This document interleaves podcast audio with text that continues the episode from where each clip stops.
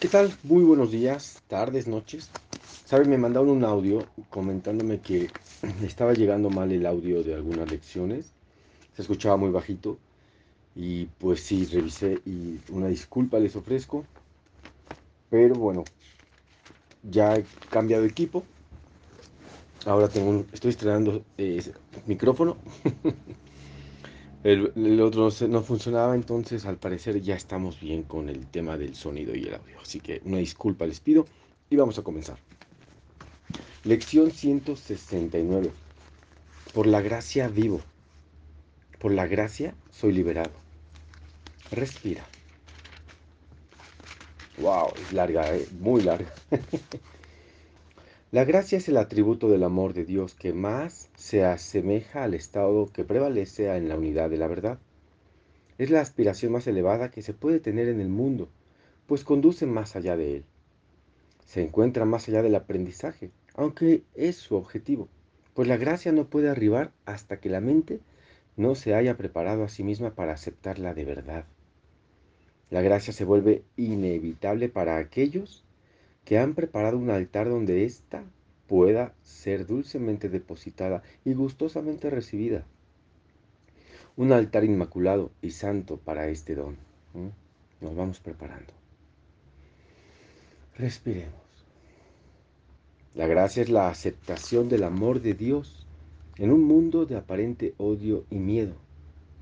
Solo mediante la gracia pueden desaparecer el odio y el miedo, pues la gracia da lugar a un estado tan opuesto a todo lo que el mundo ofrece, que aquellos cuyas mentes están iluminadas por el don de la gracia no pueden creer que el mundo del miedo sea real.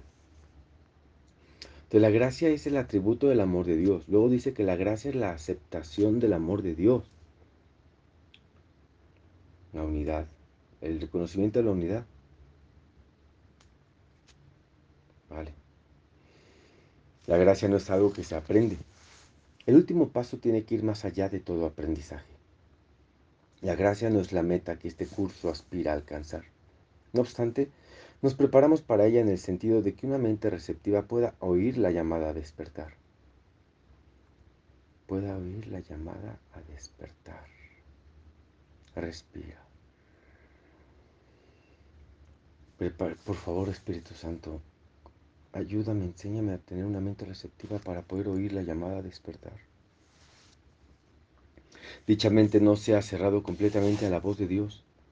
Se ha dado cuenta de que hay cosas que no sabe y por lo tanto está lista para aceptar un estado completamente diferente de la experiencia con la que se siente a gusto por resultarle familiar. Entonces,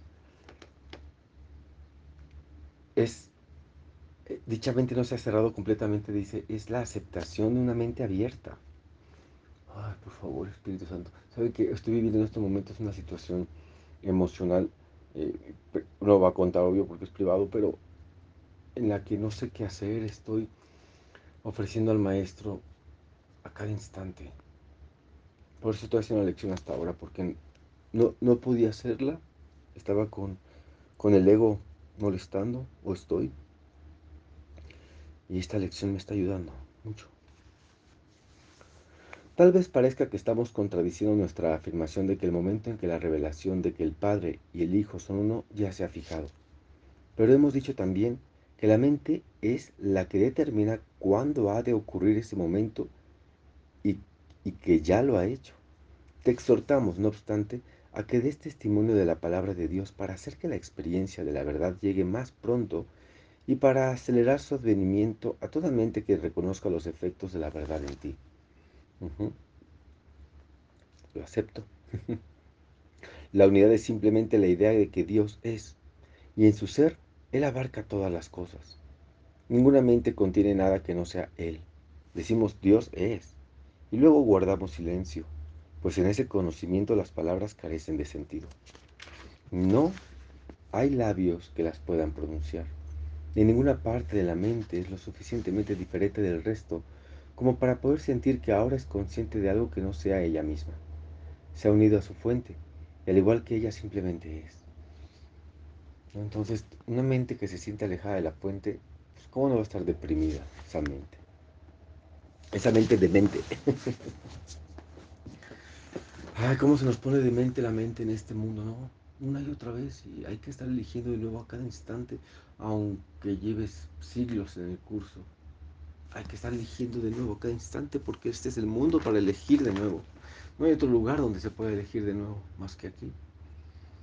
No podemos hablar, escribir, ni pensar en esto en absoluto, pues aflorará en toda mente cuando el reconocimiento de que su voluntad es la de Dios se haya dado y recibido por completo.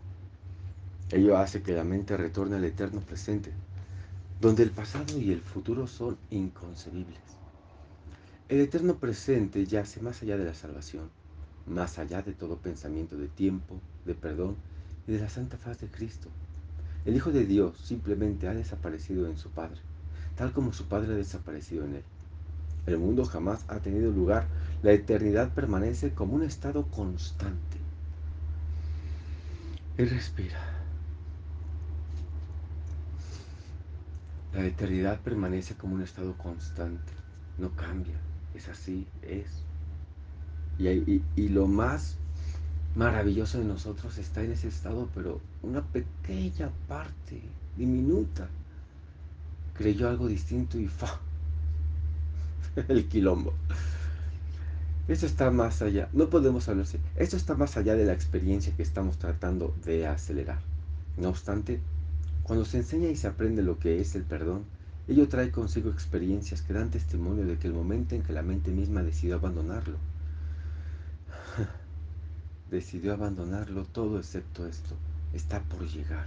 ¡Wow! Mira, no obstante, cuando se enseña, estoy repitiendo desde el, renglón 2, no obstante, cuando se enseña y se aprende lo que es el perdón, o sea que enseñar es aprender, cuando se enseña y se aprende lo que es el perdón, ello trae consigo experiencias que dan testimonio de que el momento en que la mente misma decidió abandonarlo todo, excepto esto, está por llegar. No es que la que realmente lo podamos acelerar. Toda vez que lo que vas a ofrecer es algo que simplemente se había ocultado de aquel que enseña el significado del perdón. Espíritu Santo, enséñame el significado del perdón, por favor. Todo aprendizaje ya se encontraba en su mente, consumado y completo. Él reconoció todo lo que el tiempo encierra y se lo dio a todas las mentes para que cada una de ellas pudiera determinar desde una perspectiva en la que el tiempo ha terminado, cuando ha de ser liberada para la revelación y la eternidad. Hemos repetido en varias ocasiones que no hace sino emprender una jornada que ya concluyó. ¿Sabes que hace un momento que reconocí que tengo este malestar emocional? Me sentí avergonzado y pensé, ¿cómo voy a poder sentir esto todavía después de tantos años que llevo en el curso? Pues me perdono, y lo digo de corazón, me perdono seguir sintiendo emociones por situaciones que yo sé que no tienen nada que ver con la realidad, que son ego. Pues me perdono por hacerlo. Porque lo estoy haciendo, lo hago. Y luego siento vergüenza por hacerlo y no voy a caer en ese juego. No más, no voy a caer. Ofrezco a la expiación la decisión equivocada de creer, de sentir.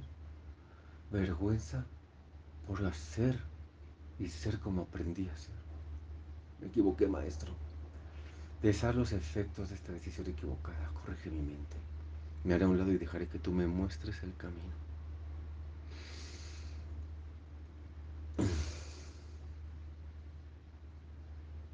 Todo aprendizaje ya se encontraba en su mente, consumado y completo. Él reconoció todo lo que el tiempo encierra y se lo dio a todas las mentes para que cada una de ellas pudiese, pudiera determinar, desde una perspectiva en la que el tiempo ha terminado, cuándo de ser liberada para la revelación y la eternidad. Hemos repetido en varias ocasiones que no hace sino emprender una jornada que ya concluyó. Pues la unidad no puede sino encontrarse aquí. Creo que lo repetí, pero por, por algo. Pues la unidad no puede sino encontrarse aquí. Sea cual sea el bobeto que la mente haya fijado para la revelación, ello es completamente irrelevante para lo que no puede sino ser un estado constante. Eternamente como siempre ha sido, y como ha de seguir siendo eternamente. Ya se determinó cuándo nos vamos a dar cuenta, ya se hizo, ya está hecho, ya pasó.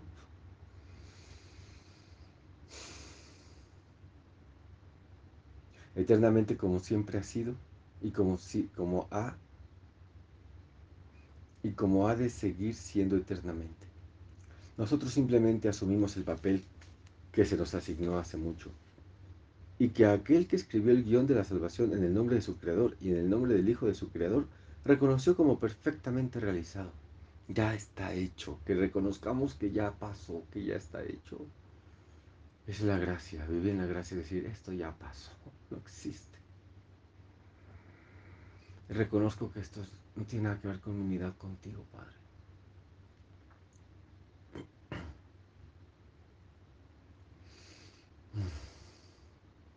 Respiramos. No hay necesidad de clarificar más lo que nadie en el mundo puede entender. Cuando la revelación de tu unidad tenga lugar, lo sabrás y lo comprenderás plenamente. Pero para ahora, por ahora, pero por ahora es mucho lo que aún nos queda por hacer. Pues aquellos que se encuentran en el tiempo pueden hablar de cosas que están más allá de él y escuchar palabras que explican que lo que ha de venir ha pasado ya. Más, ¿qué significado pueden tener dichas palabras para los que todavía se rigen por el reloj y se levantan, trabajan y se van a dormir de acuerdo con él? Baste, pues, con decir que para desempeñar tu papel es mucho lo que aún te queda por hacer. Al final, seguirás siendo nebuloso hasta que hayas desempeñado por completo tu papel. Pero eso no importa, pues tu papel sigue siendo el pilar sobre lo que todo lo demás descansa. Conforme asumas el papel que se te encomendó, la salvación se acercará un poco más a cada corazón incierto, cuyo latir no, es, no esté aún en sintonía con Dios. ¿eh? Acercarnos a cada corazón que aún no esté en sintonía con Dios y acercarte no es acercar el cuerpo, es en la mente y es verlo más adelantado de lo que Él cree que está. Es verlo como alguien que ya logró todo lo que se propuso desde el ser ya está en Dios. Ya está ahí. Ya llegó. Pero si Él llegó, yo también. También estoy ahí. Respiramos. El perdón es el eje central de la salvación, pues hace que todos sus aspectos tengan una relación significativa entre sí, dirige su trayectoria y asegura su resultado. Y ahora pedimos que se nos conceda la gracia, el último regalo que la salvación puede otorgar. La experiencia que la gracia proporciona es temporal, pues la gracia es un preludio del cielo, pero solo se reemplaza a la idea de tiempo por un breve lapso. Pero solo reemplaza a la idea del tiempo por un breve lapso. O sea que la, la experiencia de la gracia son momentos, instantes, por un breve lapso. Son los sentimientos, por eso tú, llámalo. Gracias por la perfecta unión con Dios. Gracias que esto no tiene nada que ver con la realidad. Gracias que esto no tiene nada que ver con Dios. O sea, ir, llamándola, invitándola, metiendo en la mente estos pensamientos. Empezar a pensar otro tipo de pensamientos. Gracias porque esta, este mundo no puede separarme de mi fuente. Gracias porque nada de lo que pienso que hice aquí, bueno o malo, significa nada respira. Pero si al decir eso sientes vergüenza o miedo, es que sí significa algo. mira, justo, ¿no? Siéntete agradecido. ah, bueno, es, me adelanté ahora uno. 13. Mas ese lapso es suficiente, pues ahí es donde se depositan los milagros, que tú has de devolver de los instantes santos que recibes a través de la gracia que experimentas. A todos los que ves ven la luz que aún refulge en tu faz. ¿Qué es la faz de Cristo sino la de aquel que se adentró por un momento en la intemporalidad y al volver trajo consigo para bendecir al mundo? Un claro reflejo de la unidad que experimentó allí. ¿Cómo podrías llegar a alcanzarla para siempre mientras una parte de ti se encuentra afuera, ignorante y dormida, necesitada de que de que tú des testimonio de la verdad? Siéntete agradecido de poder regresar, de la misma manera en que te alegró oír por un instante y acepta los dones que la gracia te otorgó. Es a ti mismo a quien se los traes. Y la revelación no está muy lejos. Su llegada es indudable. Pedimos que se nos conceda la gracia y la experiencia que procede de ella. Damos la bienvenida a la liberación que les ofrece a todos. No estamos pidiendo lo que no se puede pedir. No tenemos nuestras miras puestas en aquello que está más allá de lo que la gracia puede conceder. Pues eso es lo que podemos dar con la gracia que se nos ha concedido. Ver al otro como ni siquiera él se ve. Ver al otro diferente de cómo él se ve a sí mismo. Verte a ti mismo diferente a como crees que eres. Respira.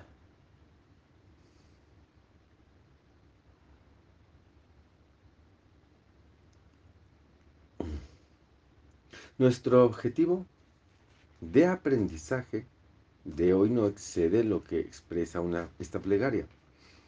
Nuestro objetivo de aprendizaje de hoy no excede lo que expresa esta plegaria. Más, ¿qué puede haber en el mundo que sobrepase lo que en este día le pedimos a aquel que nos concede la gracia que pedimos, tal como se lo concedió a él?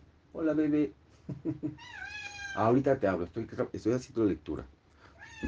Por la gracia vivo, por la gracia soy liberado. Por la gracia doy, por la gracia he de liberar. Mira, ¿eh? Qué bonito.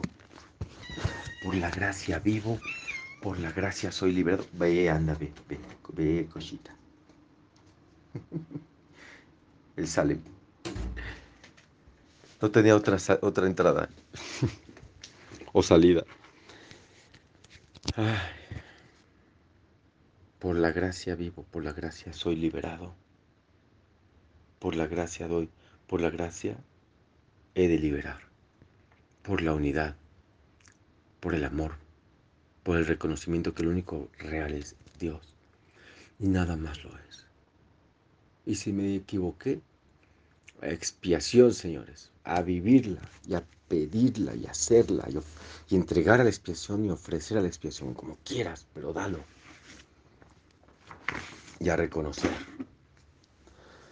Llama a tu maestro, invítalo, que te acompañe, para que hoy tengas de todo corazón un excelente día de práctica.